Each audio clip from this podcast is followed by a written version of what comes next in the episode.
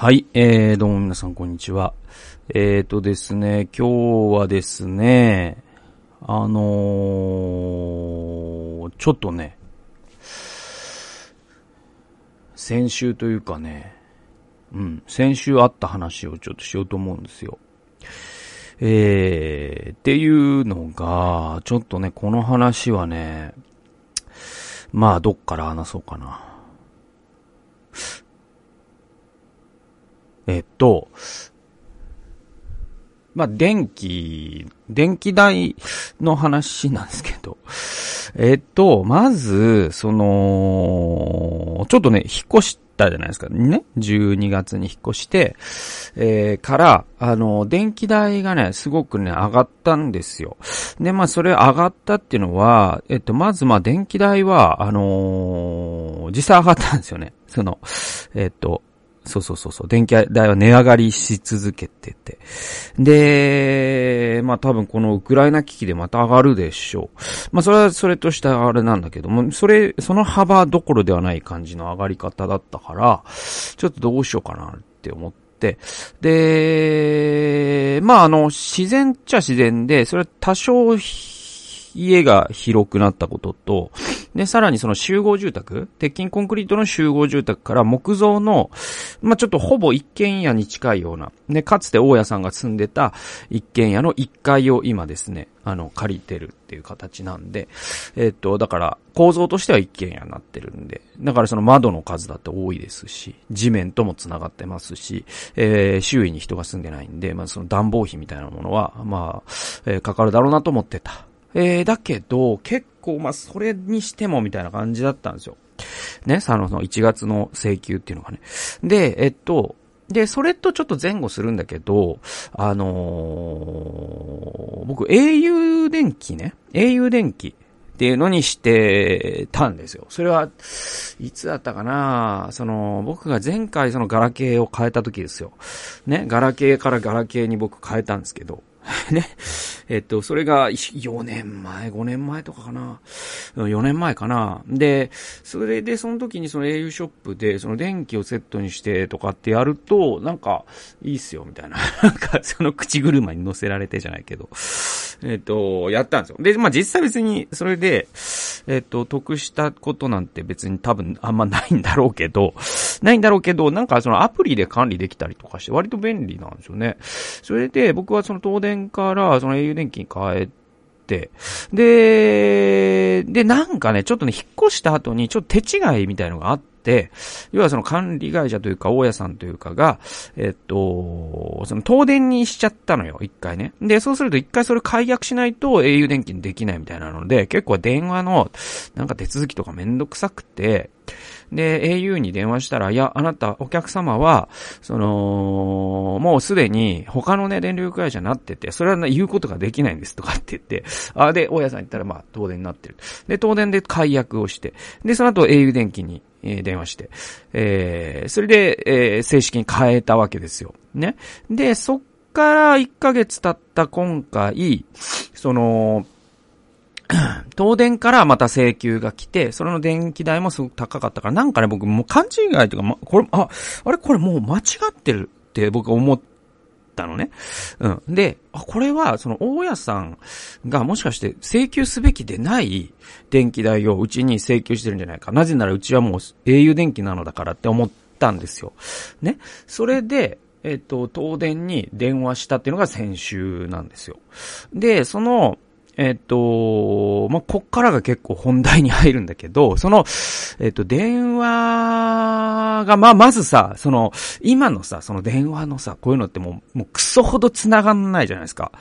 もう繋ぐ気あるのかってぐらい繋がんないじゃないですか。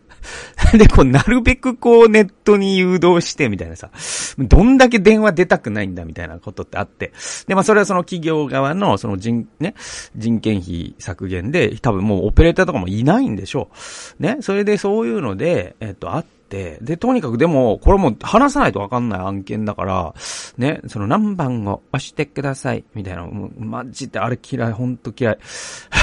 で、何番を押してください、みたいな、もうイライラしながら。で、で、何回電話してもでも繋がんないですよね。それで、えっと、現在、現電話が混み合っているか、みたいな、なんか言って、で、えっと、あのーで、もう何十、何十回も電話して、繋がってたのよ、やっとね。で、も全然繋がんなくて。で、繋がったら、で、また例のあれですよ。その、その人に、電話口の人に言ったら、はい、はい、調べます、とかって言って、はい、えー、じゃあ、その担当のものにお告げします。ちょっと、それを事情を話すので、ちょっと、ま、お待ちいただきます、みたいな。最初から担当に繋いでくんないみたいなのあるじゃないですか。で、それで、で、また待って。で、待って、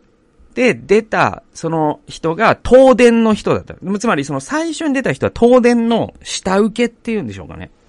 ね、下請けの方だった。で、本部の、多分東電の社員が今度出ました。で、その東電の人っていうのが、今回僕がちょっと、すごく、この2、3日、その人のことについてすげえ考えてるっていう話で、えーそれが、えっ、と、20代ぐらいの多分ね、女性の社員なんですよね、上下。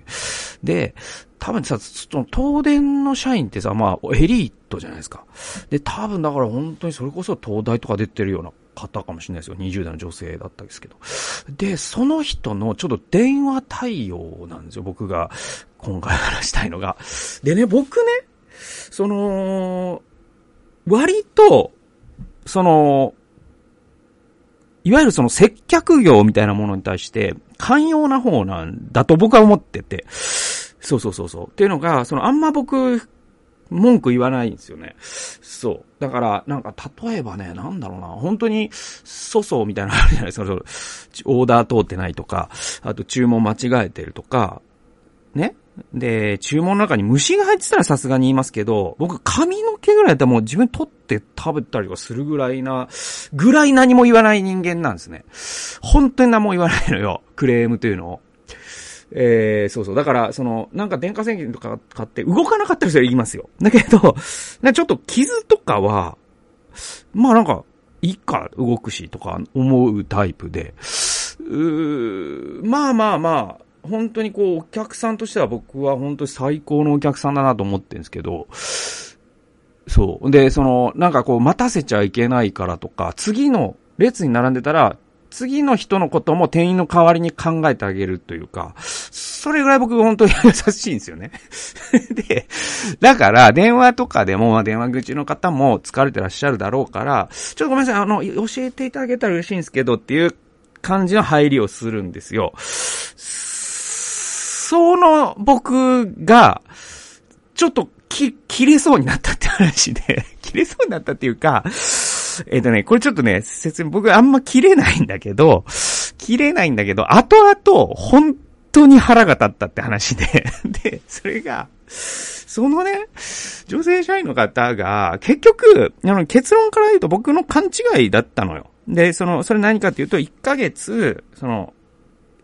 au 電気に僕もうすでに変わってたと思ったから、ね、ダブルで請求来てんじゃないかとか勘違いした。でもこういう勘違いってあるわけじゃないですか。で、さらにさ、あの、僕、その、なんだっけ？あの、配電盤？配電盤を確認したら、あのその40アンペアって書いてあったのね。で、その契約書には、えっと、50アンペアって書いてあるから、あれ、これもう本当に違う家のやつだなって、もう、もうすでにそういう頭になってるから、で、あ、これはちょっと電話しなきゃいけないな、と思って。で、それを、まあ、こういうことな、なんだけど、どうですかね？みたいなトーンで聞いくんだけど、その女性ね、の20代の女性の東電の社員の方っていうのがもう、なんかね、終始ね、もうね、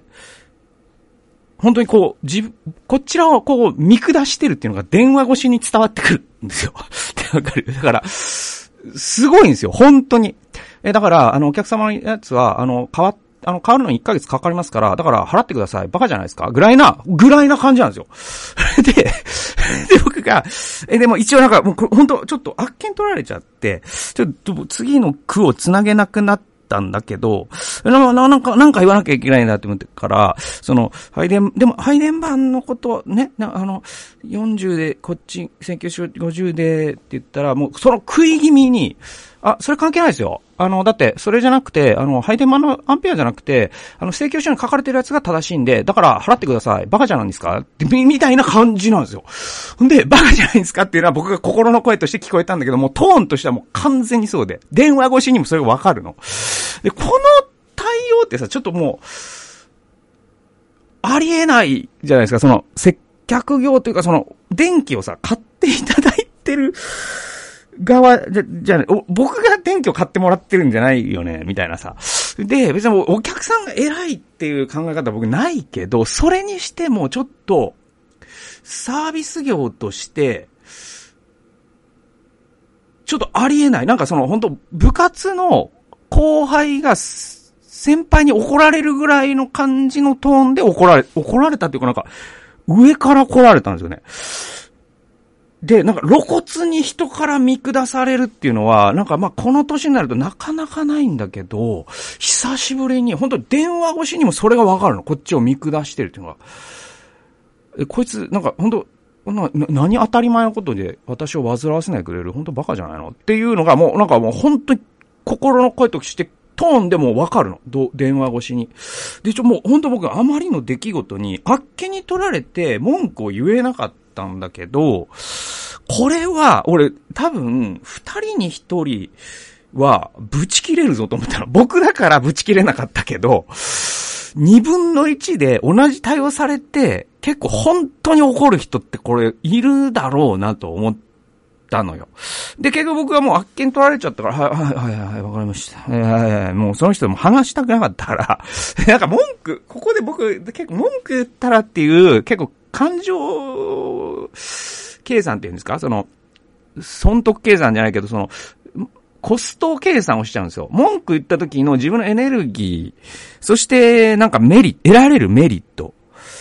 そして、みたいなこと考えると、文句言って得するシーンなんて、んほぼほぼないんですよね。ね？ほぼほぼないんですよ。で、瞬時にして、あ、これ損、損しかないなと思ったから、まあ、切ったんだけど、だって別にそれでさ、あの、安くなるわけでもないし、菓子折りを送られてくるわけでもないし、ただただ長い電話をその、ね、気分悪い人との、話す時間が長くなるってだけだから、だけど切った後にさすがにあまりの出来事に、いや、あれ俺だったらなん、ちょっとあなたの言ってることは正しいんと思うんだけど、ちょっと、その言い方ってありえなくないですかぐらいのことは多分僕がまあ言うとしたら言ってたかな。だけど、多分あの感じだともうそれも押し切るかもしれない。はい、はい、ぐらいな。うん。うん。わかりました。はい、払ってください。ぐらいな感じで押し切るタイプなのかなとか。でも、これってさ、でもさ、俺そう考えるとね、なんか、その、繋がりにくかったのも、もしかしたらそいつなんじゃないかとか思い始めてね。だから、その、その人って明らかにさ、その、2回に1回とかは切れられてると思うのよ。あの対応で全部やってるとしたら。で、そうすると絶対長くなるじゃないですか。で、もう、なんかもうあの、何？えっ、と、切れる老人みたいな人に当たっちゃった日にはさ、もうさ、もうお前社長呼べみたいなこと言い始める人もいるかもしれないなとかさ。で、その人ってさ、ほんとさ、多分さ、なんかね、そのトーンがまた、なんか、私優秀ですけどみたいなトーンなんですよ。でも、優秀じゃないじゃないその 自分がそいつの同僚だとしたら、この人、毎回文句言われてさ、上司にもクレーム多分何回も言ってると思うし、なんか、これ、スマートに仕事してるようで全然スマートじゃないっていうか、そこは一番スマートなのは、あ、お客様本当にね、あるんですよ、そういうこと。だけど、あのー、まあ、こっちが本当分かりにくくしてるのが悪いんですけど、こういうことなんで、もしかしたらそうかもしれないですね、って言ったら、あ、なるほど、ごめんなさい、こっちも間違ってましたわ、でいいじゃないですか。それで気持ちよく切るのが一番短いのに、なんかその、長くなる可能性を散りばめてくるっていう感じっていうか、これはすごい人にあったなぁと思って、、その後僕ずっとその人のことを考えちゃってさ、なんか、で、あと悲しくなってきちゃって、で、まあ、お、怒りもあるんだけど、怒りっていうのは二次感情だから、ね。一次感情は何かっつったら、悲しいんだ俺はと思って。こんなに露骨に人に見下されると、なんか濡れた犬のような気持ちになって、悲しいんだなと思って。ほんと悲しくなったんだよね。で、その日なんか、あのね、僕普段さ、あの夜さ、3時間ぐらいかな、本を毎日読むんですね。で、だけど、その日はなんかもうそのなんか脳みそのエネルギーもさ、なくなっちゃって、なんか脳の深い部分に傷を負ったような感じになっちゃってさ、でも本読めねえわと思ってゲームして、ね、ゼルダの伝説をして、寝ました。で、その次の日もその人のことをずっと考えてて、なんかその人の、まあ、20代とかで多分エリートで低東電に入って、その人の人生のことをすごく考えましたね。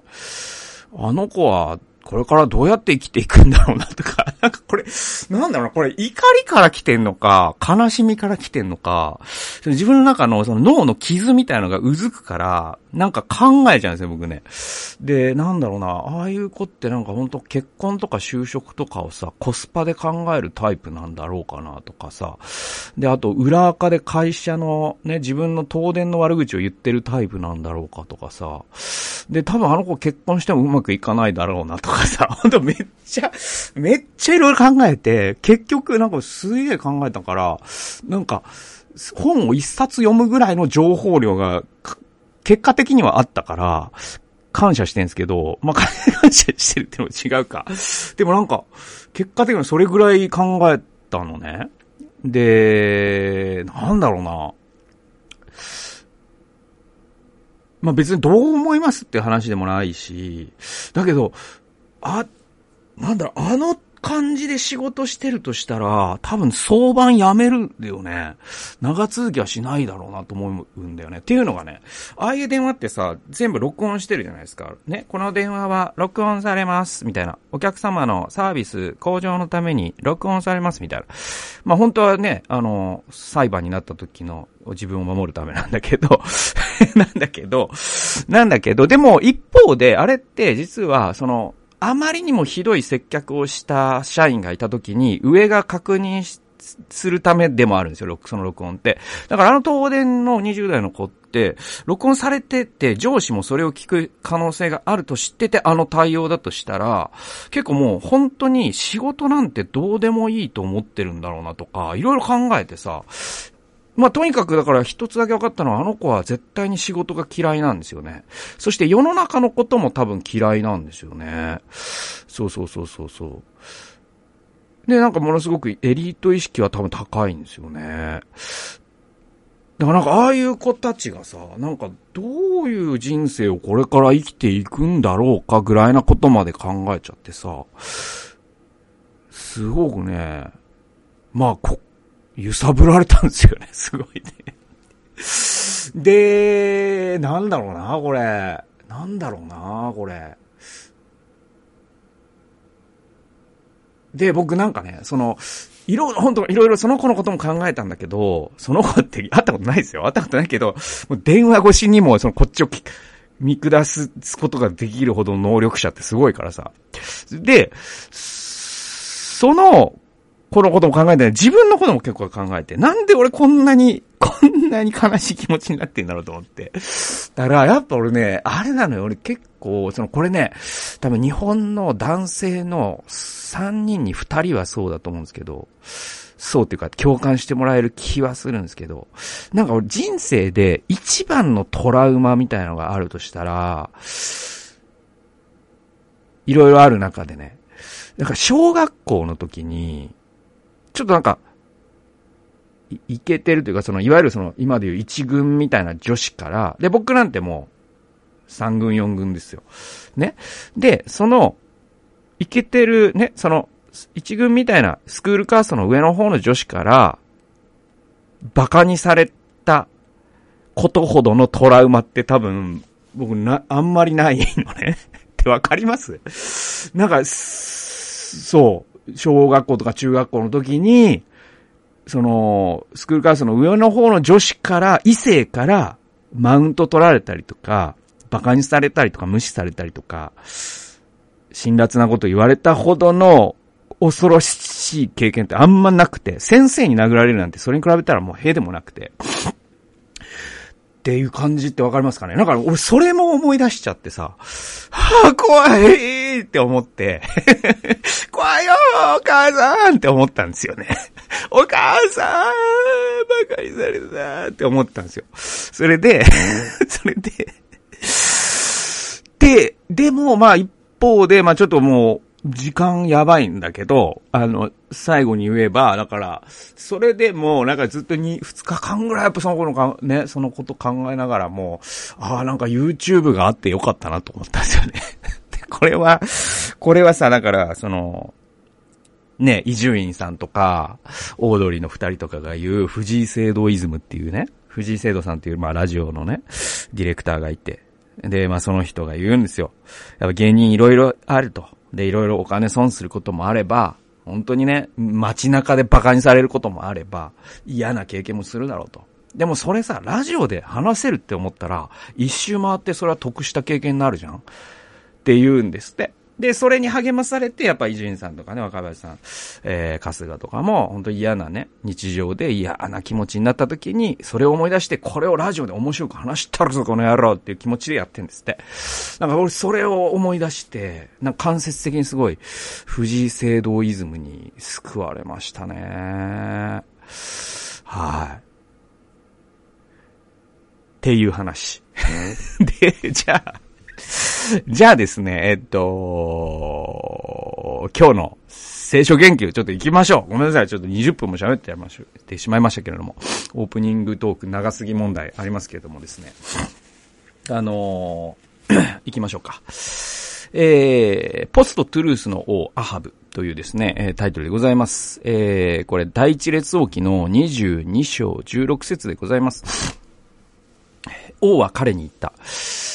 私が何度お前に誓わせたら、お前は主の名によって真実だけを私に告げるようになるのか。これは王っていうのはアハブ王のことでございます。えー、どういうシチュエーションかというと、アハブ王のもとに 南ユダ王国からヨシャファテ王がやってきます。そしてアラムのベンハダドの、えー、手にあるラモテ・ギルアデという領地を取り戻そうね、一緒に北と南でね、連合を組んで、このアラムという国が、えー、占拠しているこのベンハダドという土地を取り返そうぜっていうふうに、えー、アハブ王に言いに行きます。で、えっと、これね、でも、ところが、ちょっと都合の悪いことに、ベンハダドと、えー、アハブは同盟を結んでしまっていたんです。で、えっと、これって、でも、エリアは、それに対して、えっと、それちょっと違うぜって、アハブ王に言ってるんですよ。それ自体がエリアによって指摘されてるように、アハブ王が持ち前の調子良さと軽薄さと原理原則のなさによって結んでしまった種の意図しない同盟だったんですよ。だから、エリアに預言者エリアによってアハブ王は、ね、その同盟っていうのは神様の意図しない同盟だよって言われてた同盟なんですよ。で、その同盟の中にも爪が甘いところがあって、ベンハダトという重要な場所がアラムの手にあったわけです。だからその同盟結ぶんだったら、ちゃんとそのベン、国益を考えて、同盟結ぶ代わりにベンハダドを取り返すとかしときゃよかったのにしなかったんですよ、アラム。でね、ヨシ、ヨシャファクテからじゃあ、それを取り戻そうよっていう風に、えー、持ちかけられると、今度は日和見主義者のアハーブは、えー、経験に自分の態度を覆して、ベンハダドを攻めるという気持ちに傾いていくんですよ。その同盟を破ってですよ。で、えー、まあ、で、この時に面白いのが、その400人の預言者っていうのが、えー、まあ、アハブの支配下にいたわけです。で、この400人っていうのはどういう400人だったかというと、エリアと対決した預言者たち。つまり偽預言者たちだったんですね。で、えっと、この400人の預言者たちは、攻めるのはまさにアハブ王よと、主の御心ですって言うんですよ。まあもちろんそれ太鼓持ち預言者たちですから、まあそれはそう言うでしょうね。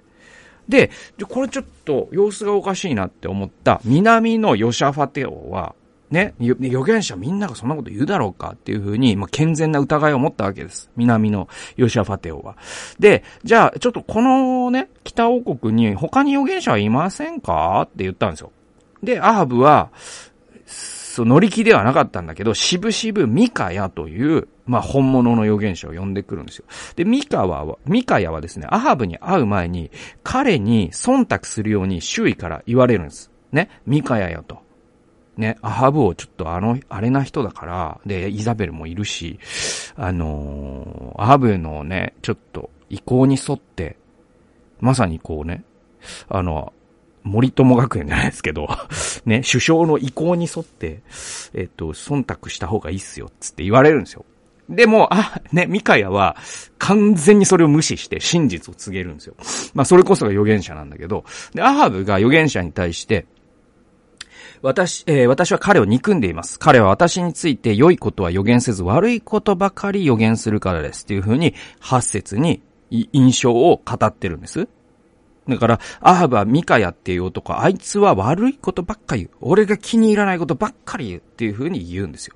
で、えっ、ー、と、ミカヤには直接、まあ、16節にあるように、お前、真実だけ、真実だけ言えよ。わかってるな。わかってるな。うん。押すなよ。押すなよっていう、これまあ裏、裏の振りになっちゃってるけど、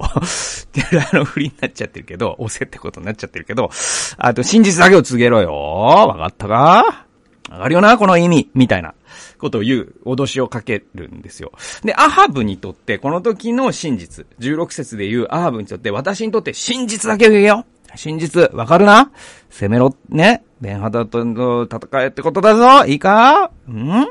わかるよな？このアハブにとっての真実とは、これって何かというと、自分が信じたい事実のことなんですよ。ね？自分が好まないことを言う人間を、アハブっていうのは遠ざけたかったんですよ。で、これってまさに、ね、2016年のオックスフォード、えー、時点が、えー、今年の言葉に選んだ、ポストトゥルースという言葉、ポスト真実という言葉そのもの字でいく行為なんですね。だからアハブってまさにポストトゥルースの王だと言えるわけですよ。で、まあ日本の、まあさっきからちょっと出てきてる、その安倍政権とか、アメリカの大統領ね、トランプ大統領にも共通する傾向なんですね、これね。つまり、その、真実っていうのは、相対的なものだから、自分が信じたいことをし真実と言えばいいんだという。そして大きな声で何度も繰り返せばそれは嘘は真実になるのだっていう考え方ですね。これちょっとやばいですよね。で、このような状況にあるとき、やっぱ国は傾くんですよ。で、それでもやっぱり真実を言う人間を神様は必要としてます。なぜなら神様は真実の立場からしか語れないから。神様は真実なるお方だから。で、だから、ミカヤのように身を危険にさらしてでも真実のみを述べる人が必要なんですよ。で、実際、まあトランプの時とかって、その真実を言った人間は、ことごとく左遷され、ね、その、ポストから降ろされていきましたね。で、まあ安倍さんの時もそう、そうなんですよ。で、真実を言う人間っていうのは、やっぱポストトゥルースの時代には、冷や飯を食うことになるんです。で、ミカヤだって、本当に、えー、この後どうなったって、詳しく確か書いてたのかな書いてないかわかんないけど、まあその冷や飯を食う覚悟で彼は言ったわけですよ。で、実際そのね、えっ、と、エリアとかも冷や飯を食ってますよね。パンが運んでき、あの、カラスが運んできたパンっていうのは 冷や飯です。それを食ってます。ね、指名手配にあって。でも、それ、そうなってでもいいという真実に見落とす覚悟で真実を述べる人っていうのは、ポストトゥルースの時代だからこそ必要で、まあ、あの、僕自身もそういう覚悟を持って、ええー、まあ、発信を続けていきたいし、まあそうでなければ僕が発信をする意味なんて何もないなと思うんで、まあそうしていきたいなと思いますね。で、まあこういうのって、まあ多分ね、皆さん職場とかでもあるかもしれないし、ね、あのー、いろんなシーンでこういうことって人生の中にありますから、で、その時に、やっぱこのイスラエルの歴史から、そして預言者から学べるのは、その、利害っていうのは嘘に、嘘を言う方が、ね、利害的にはコストパフォーマンスはいいかもしれない。だけども、真実を告げるということが、やっぱり、真実なる神様を神とするということだと思いますので、まあ、あの、ポストトゥルースの時代、こう、アハブ、そしてその周辺から学ぶこと我々たくさんあるなというふうに思います。えー、ということで、えー、今日も最後まで聞いてくださってありがとうございました。それではまた次回の動画及び音源でお会いしましょう。さよなら。